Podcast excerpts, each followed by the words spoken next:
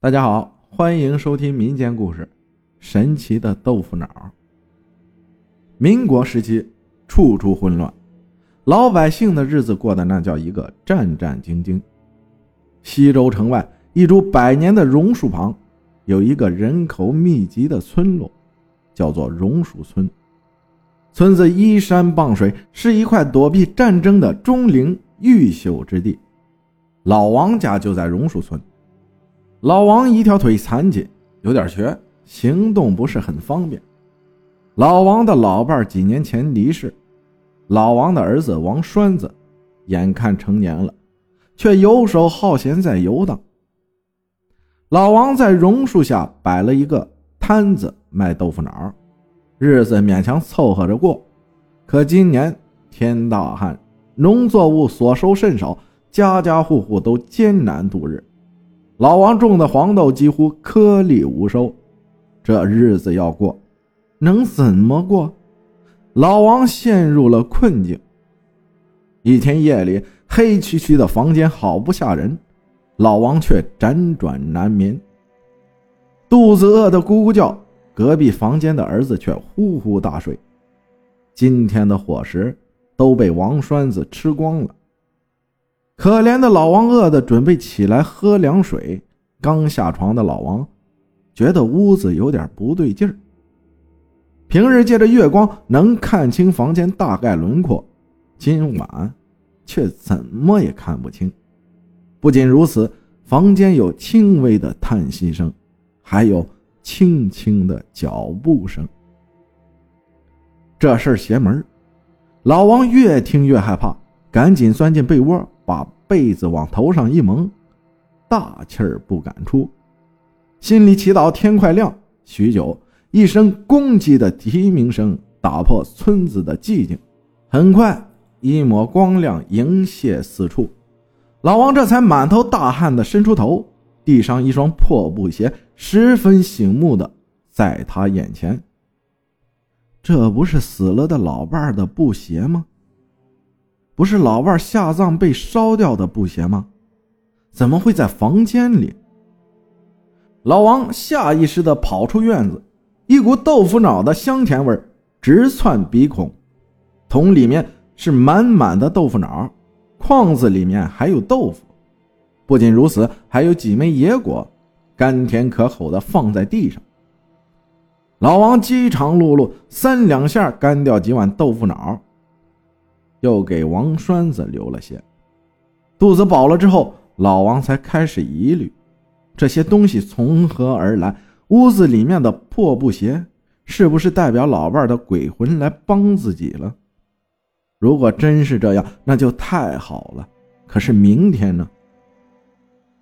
老伴的鬼魂会不会继续生产豆腐脑呢？老王没有多想，反正人穷命贱，罢了。老王还是挑着担子出门做生意了，卖几个钱好给王栓子娶媳妇儿。榕树下，老王佝偻着身子等待村民来购买。说实话，收成不好，很多人都快揭不开锅盖了。为什么老王还可以卖豆腐脑？有人疑惑重生，但疑虑归疑虑，老王家的豆腐脑卖的出奇的怪，老王很满意。晚上，老王累得没有力气考虑任何事情，几乎沾床就睡，也格外的宁静，宛如有双温柔的手抚摸受伤的灵魂。天亮时分，院子里满满的豆腐脑在桶里，豆腐在筐子里，野果放在边上。老王乐开了花，看来今后的幸福生活要落在死鬼老伴儿身上了。老王笃定的认为着，挑着担子走了出去。这一天和昨天一样。后来的一个月，老王天天有豆腐脑卖，村子里面的人开始坐立不安。为什么老王家看起来风调雨顺，明明田地里的农作物颗粒无收？有人觊觎，就有人窥探。老王家开始被几个村民偷窥。夜里天黑的如同浓墨铺染，根本看不透老王家的一切。好在有一个叫李二的村民准备了一包萤火虫。农村里面的萤火虫个头大，明亮，吱吱飞出去，宛如小蜡烛。萤火虫快速地铺开王家后院。这时，李二借助微弱的光芒，看到一个男子的背影在院子里面忙活。那身影就像木偶一样机械的运动着。没多久，就做出了豆腐和豆腐脑。李二认识王栓子，这背影不就是他吗？王栓子是榕树村出了名的游手好闲、好吃懒做，他为什么会劳动？而且在伸手不见五指的半夜，栓子居然能畅行无阻的劳动。黄豆从何而来？而院子里产生豆腐脑的道具根本就没有使用。那么栓子用什么东西做的豆腐脑呢？太过灰暗，李二等人看不清大概。看不清，也有看不清的猜疑。第二天，老王刚挑豆腐脑出门，就被李二等人围住，个个神情逼人，宛如讨债一般。老王郁闷了，乡里乡亲的自认不曾得罪过谁，今日这阵势。让老王百思不得其解。老王问：“你们这是干什么呀？”“哼哼，干什么？”几个村民一下子掀翻老王的桶，然后责问道：“我们颗粒无收，你却日日赚钱，说你这些东西是从哪里弄来的？”原来是眼红啊！老王心里凉了大半截，看着满路的豆腐脑。态度坚决地说：“无可奉告。”他坚决不能抖出老伴半夜帮忙的事情，否则家里闹鬼之事被人得知，那还得了？可是村民不依不饶地说：“你不说我们也知道，那是你儿子王栓子半夜起来做的豆腐脑。蹊跷的是，你儿子做豆腐脑时不见黄豆，不见用过滤布。”他是怎么做的？老王这下骇然了，明明就是死去老伴做的，怎么变成儿子做的呢？儿子可一直游手好闲，整天不是出去招摇，就是关着门睡觉。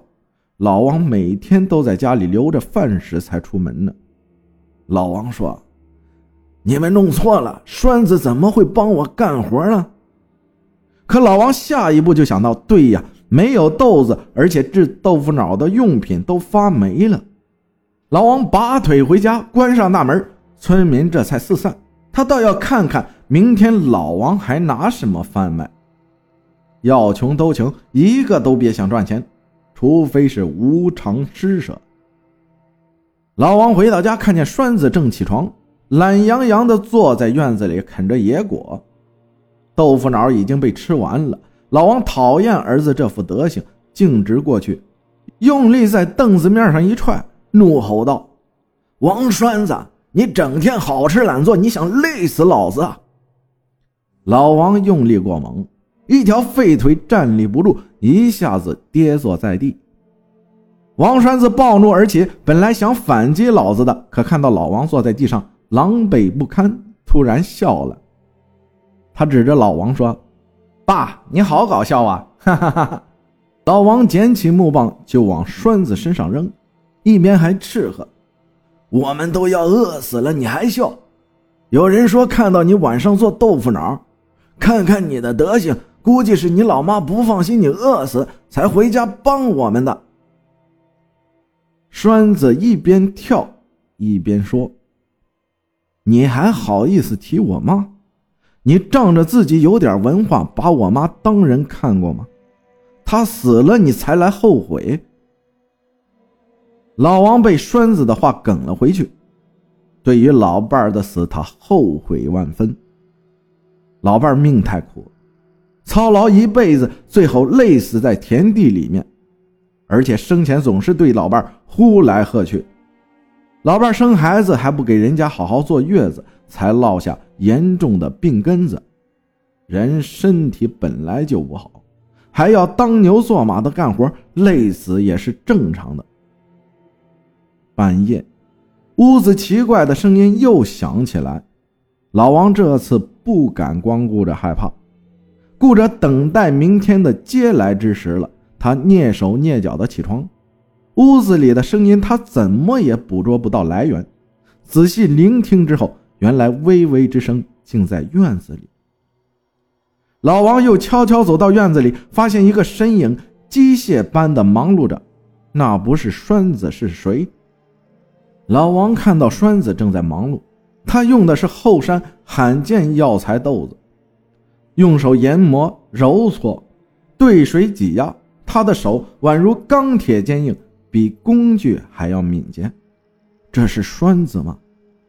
老王害怕，急呼。儿啊，你大半夜不睡觉干什么？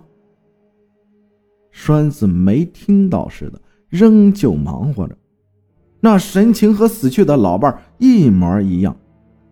老王又上前拍拍栓子的肩膀，结果栓子一个机灵，半晌以后才如梦初醒。栓子怔了半天，才甩甩头说：“我怎么在这里？我在干什么？”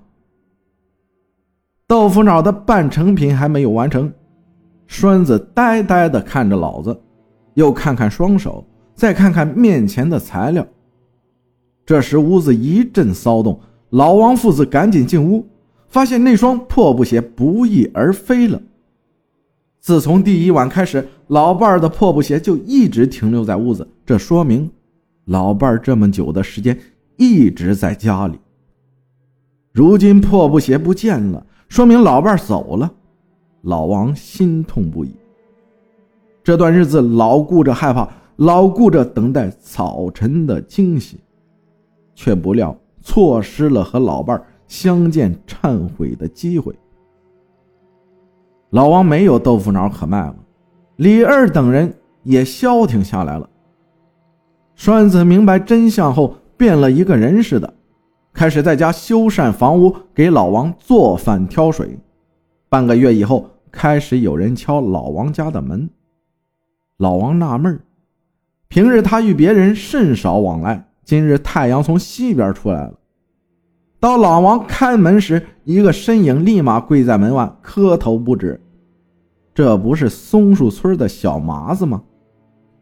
小麻子十几岁，开口就是：“王叔叔，谢谢您啊！”您卖的豆腐脑治好了我奶奶腿疼症，我奶奶都可以下床了。她硬说吃了你的豆腐脑才好的。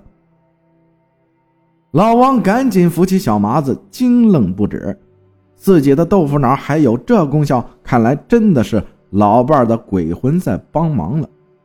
原来老伴是在帮自己积德行善啊。后来王家陆陆续续有人进来磕头作揖。说是吃了老王家的豆腐脑，消除了百病。不用别人说，老王自己觉得腿也好了很多，浑身上下经络畅通，血液循环无阻，连栓子的气色都好了不少。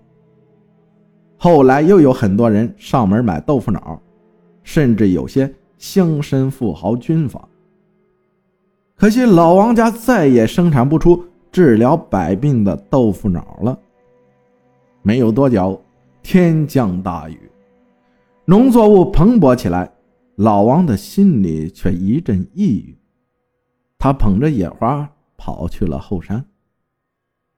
老伴的坟墓长满荆棘，坟头有不少貌似黄豆的药材，不过大多都已经采摘了。还有一双破布鞋，被雨浇透了。老王一阵心凉，不顾一切的冲到坟墓前，嚎啕大哭：“他娘啊，娃现在改邪归正了，今后的日子也好过了，你可以放心的走了。你孤单吗？不如我给你搭个伴儿，你等等我好吗？”说着，老王要把头死命的往坟头前面磕，可惜。中邪似的，老王不论如何都磕不破头皮。看来老伴是死都不愿意让他死在面前的。也罢，老王死心了。从今开始，老王每天到后山溜达一圈，把老伴的坟墓清理得干干净净，每次还放一束野花。老王家的豆腐脑成了传说，再也没有人能制作的出来。后山的坟墓整理干净后，那些药材豆子开始茁壮起来。但是老王不愿意再生产豆腐脑了。年代混乱，如果被他人获知这件事，恐怕又会生出很多幺蛾子。谢谢大家的收听，我是阿浩，咱们下期再见。